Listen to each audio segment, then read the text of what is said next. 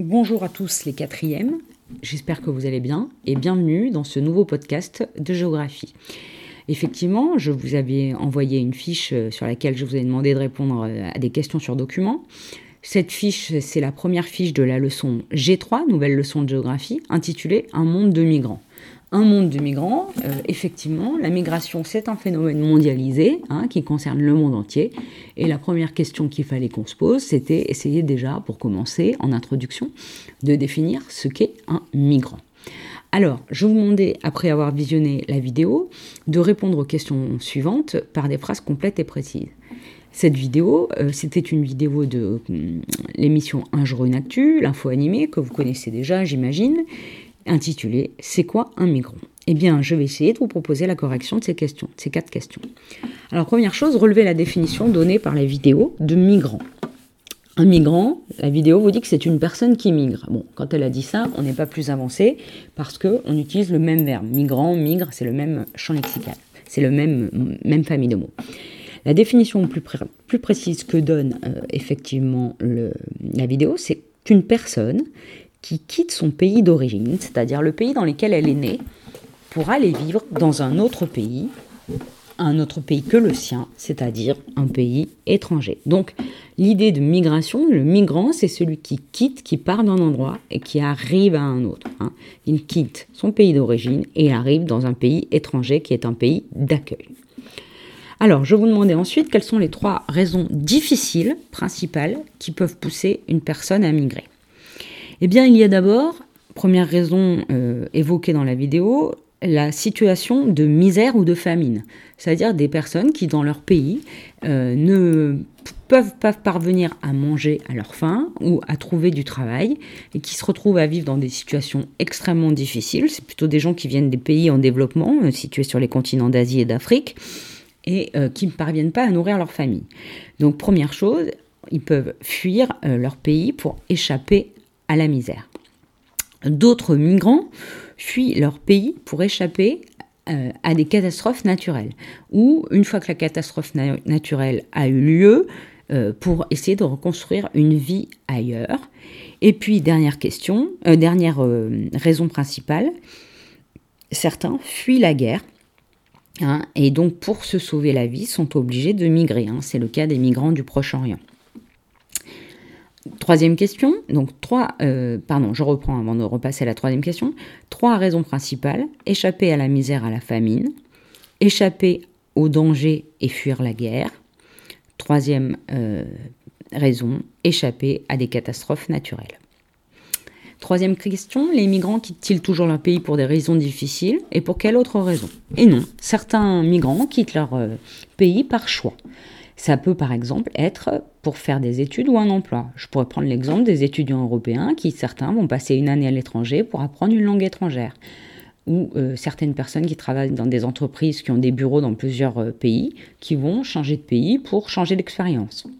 Ça peut être pour des raisons de regroupement familial, ce qu'on appelle en France le regroupement familial, c'est-à-dire une personne vient euh, travailler en France, elle y trouve un emploi, elle s'y installe, et une fois qu'elle y est installée, elle fait venir sa femme, son mari et ses enfants, puisque euh, la France l'autorise.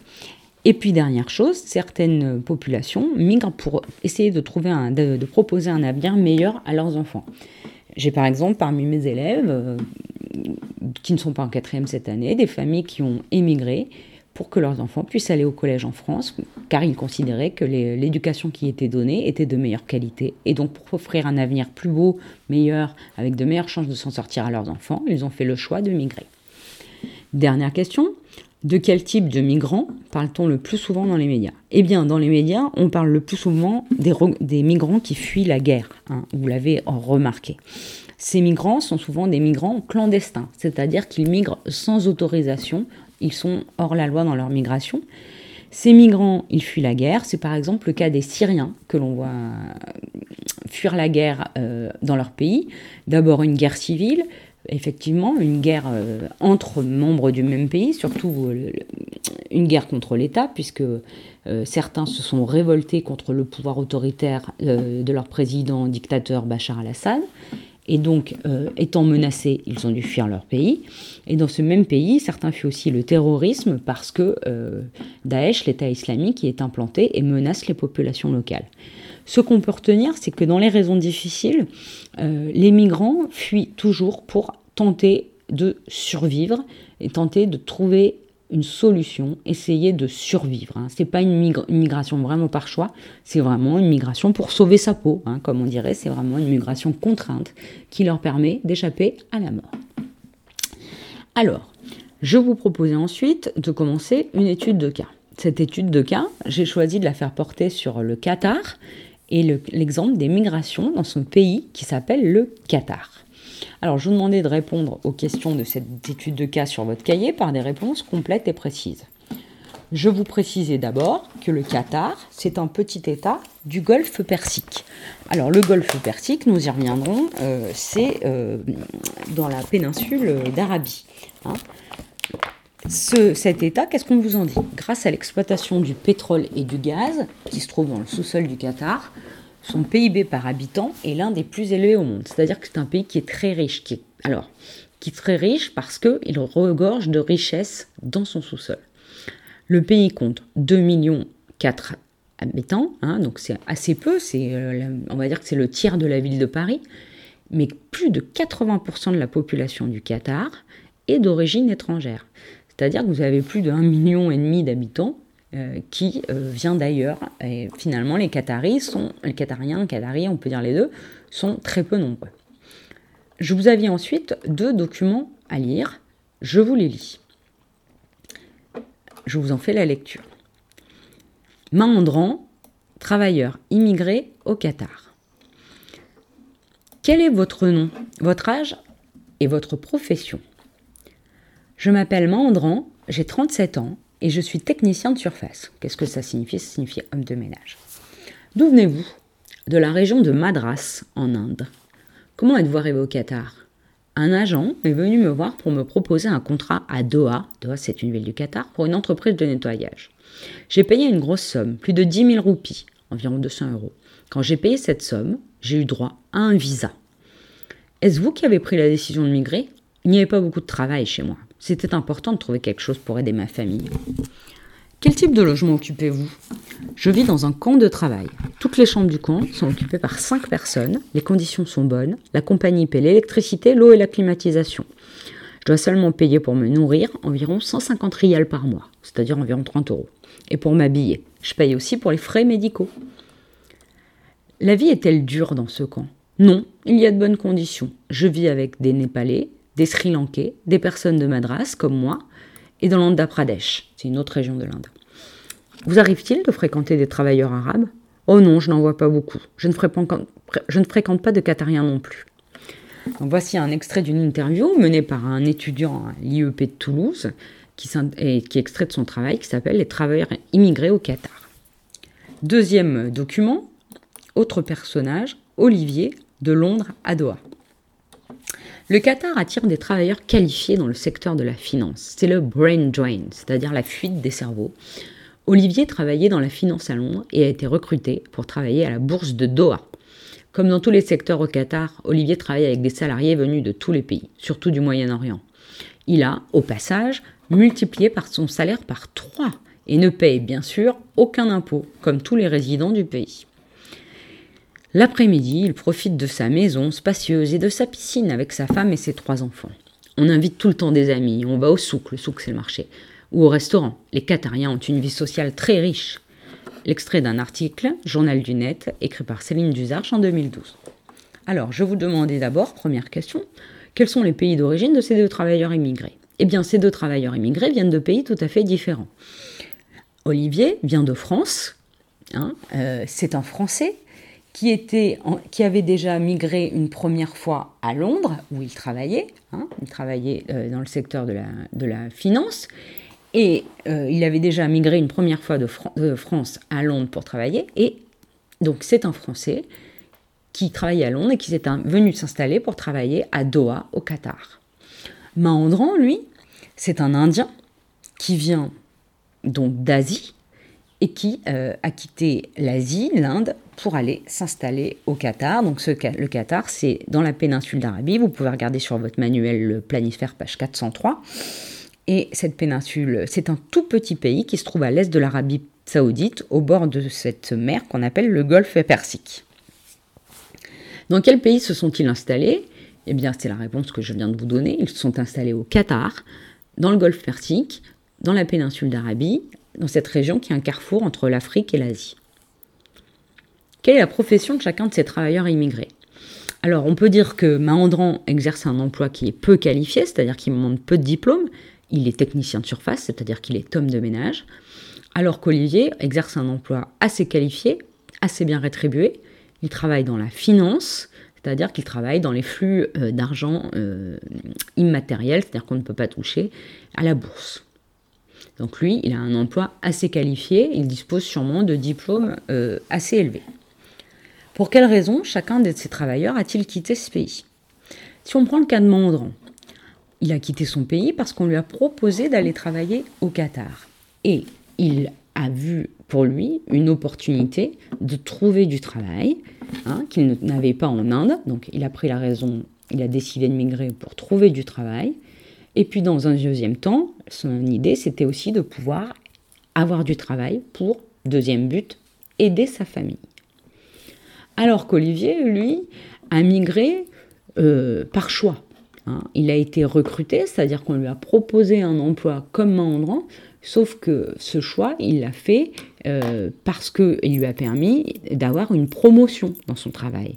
Hein. on vous dit qu'il a multiplié son salaire par trois, et comme c'est un pays qui ne fait pas payer d'impôts, eh bien, euh, son salaire est multiplié par trois, plus les impôts qu'il ne paye pas. Donc, Olivier a migré pour avoir une promotion pour avoir un meilleur poste et une encore meilleure qualité de vie. Donc les deux finalement ont la même motivation, avoir une meilleure qualité de vie, mais à des niveaux différents. On voit que à ça lui permet de sortir de la misère, de trouver du travail, et Olivier, ça lui permet d'encore améliorer plus son niveau de vie qui était déjà élevé. Quel, emploi exerce chacun d'eux dans son pays d'accueil? Eh bien, on l'a vu, homme de ménage euh, pour euh, Olivier, euh, homme de ménage pour Mahandron, pardon, et euh, euh, employé à la bourse de Doha pour Olivier.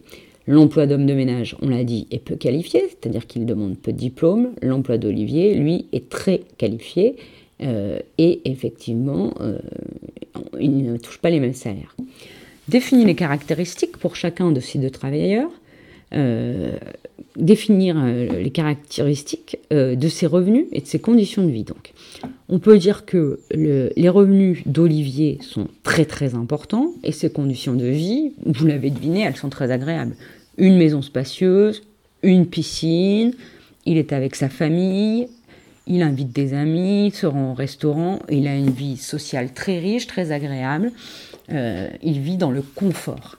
Alors que Mahandran, lui, euh, ne vit pas dans le même confort. Certes, euh, l'entreprise lui paye euh, son hébergement, mais il, vit dans une chambre, dans un camp de travail, une chambre qu'il partage avec quatre autres personnes. Et même si la compagnie paye l'électricité, l'eau et la climatisation, finalement, Mandran n'a pas des conditions de vie extraordinaires, il a très peu de loisirs et à la différence d'Olivier, il ne fréquente pas beaucoup euh, de Qatariens parce qu'en fait, il n'a que très très peu de loisirs. Hein. Donc finalement, Olivier, euh, même si euh, n'a pas beaucoup de choses à payer, euh, il vit en communauté avec cinq personnes qu'il ne connaissait pas au départ, éloigné de sa famille, donc les conditions ne sont pas du tout les mêmes. Hein, Olivier vit bien mieux sa migration que Mahandran. Ses revenus euh, sont, euh, les revenus d'Olivier sont évidemment, même si on n'a pas l'exemple des revenus de Mahandran, on sait que euh, effectivement, on comprend tout de suite que ses revenus, les revenus d'Olivier sont beaucoup plus élevés.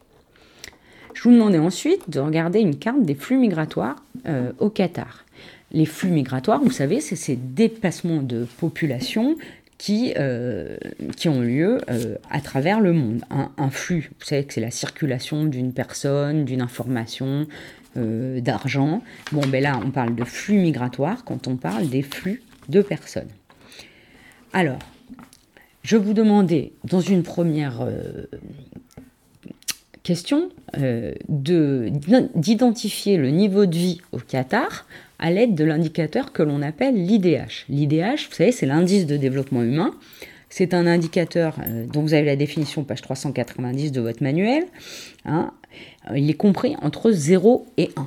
C'est-à-dire que plus on se rapproche de 1, meilleure est la qualité de vie des personnes. Plus on se rapproche de 0, moins bonne est la qualité euh, de vie euh, des personnes. Donc, effectivement, euh, l'IDH, vous le voyez sur la légende, plus on est dans le orange foncé, meilleure est la qualité de vie des personnes. Cet IDH, il est calculé à partir de plusieurs critères, l'espérance de vie, le taux de scolarisation et le revenu par habitant. Hein. Euh, et euh, en fonction de ça, on peut voir si les gens vivent bien ou mal. Donc l'IDH euh, du Qatar, vous voyez le Qatar qui est un tout petit pays à côté de l'Arabie saoudite, l'IDH il est élevé parce que en moyenne, c'est une moyenne, attention, elle ne concerne, pas tout le monde, c'est-à-dire qu'il y a des gens qui vivent au-dessus de la moyenne et d'autres en dessous il est euh, élevé à plus de 0,7. Hein. Je répète, plus on est proche de 1, mais mieux on vit. Plus on est proche de 0, moins bien on vit. Donc si je prends l'exemple par exemple sur la carte du Soudan en Afrique qui est à l'ouest, eh bien le Soudan, vous voyez qu'on y vit assez mal parce que l'IDH est faible, moins de 0,55. Ça veut dire qu'on a peu d'éducation, une espérance de vie faible et un revenu par habitant très fragile. Je vous demandais ensuite d'où viennent les habitants, les migrants, qui se rendent principalement au Qatar.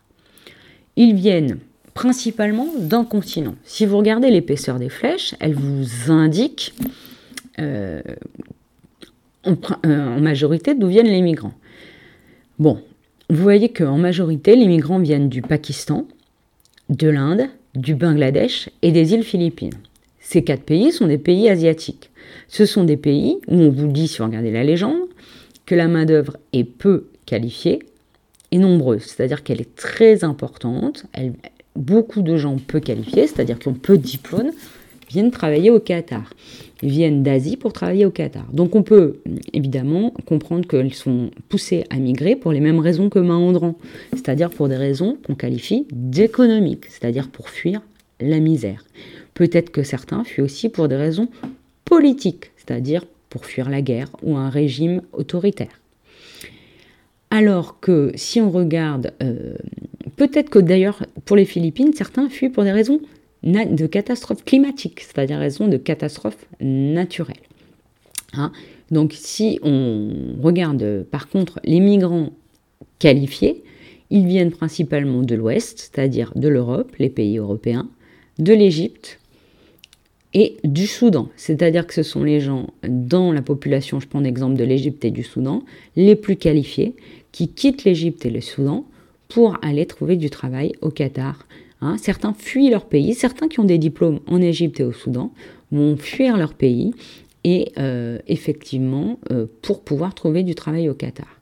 Donc effectivement, euh, on a deux types de main-d'œuvre. Une main-d'œuvre assez qualifiée qui fuit son pays, ce qu'on appelle la fuite des cerveaux. C'est-à-dire quand dans un pays pauvre, euh, les gens qui sont qualifiés pour avoir de meilleures conditions de vie, avoir un emploi qui correspond à leur qualification, émigrent. Euh, ils quittent leur pays et du coup le pays de départ se retrouve avec moins de, de personnes qualifiées alors qu'elle en aurait besoin, que ce pays en aurait besoin pour assurer sa croissance économique. Et puis euh, les pays européens, eh bien, il y a pas mal d'Européens euh, très qualifiés qui viennent aussi travailler au Qatar. Donc, pour euh, conclure cette première étude de trois documents ainsi que de la, la vidéo d'introduction, trois raisons principales vont dans le monde pousser une personne à migrer. Ce sont des raisons d'abord économiques, fuir la misère ou la famine. Ce sont des raisons politiques, fuir la guerre ou les catastrophes naturelles. Non, fuir la guerre. Je reprends, je reprends. Des raisons économiques, je ne veux pas vous dire n'importe quoi. Des raisons économiques, échapper à la misère ou à la famine, trouver un emploi.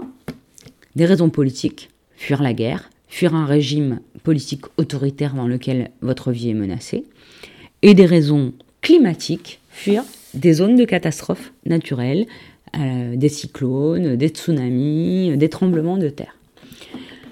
dans les médias, on parle le plus souvent des migrants clandestins qui sont contraints à migrer pour survivre. Il existe aussi des migrants très qualifiés, c'est l'exemple d'Olivier, euh, qui travaille dans la finance à Doha, qui vient d'Europe et qui euh, vient d'un pays euh, où la main-d'œuvre est elle-même qualifiée, d'un pays déjà riche, mais qui va chercher des promotions pour son travail. La plupart d'entre eux viennent chercher du travail dans des raisons économiques comme main pour survivre et pour pouvoir aider leur famille. Donc quelle différence y a-t-il entre les différentes régions d'immigration? Si on regarde la carte document 3, eh bien, les migrants venant des pays d'Européens et d'Afrique sont plutôt des migrants qualifiés, c'est-à-dire qui ont des diplômes, des pays voisins de l'Égypte et du Soudan. Et les migrants venant d'Asie, qui viennent d'un peu plus loin, sont plutôt des, des migrants peu qualifiés, c'est-à-dire qui ont peu de diplômes. Vous remarquerez que les migrants qualifiés d'Égypte et du Soudan, c'est-à-dire d'Afrique, ne migrent pas très loin. Ils migrent soit en Europe, ça vous ne le voyez pas sur la carte, soit dans la péninsule d'Arabie, assez près de chez eux. Je vous dis que maintenant cette correction de ces trois premiers documents et de ce vidéo d'introduction est terminée. Je vous retrouve dans un second podcast pour la suite de la correction de ce travail, pour la deuxième fiche de l'étude de cas. Je vous dis à bientôt. J'espère vous trouver en bonne santé.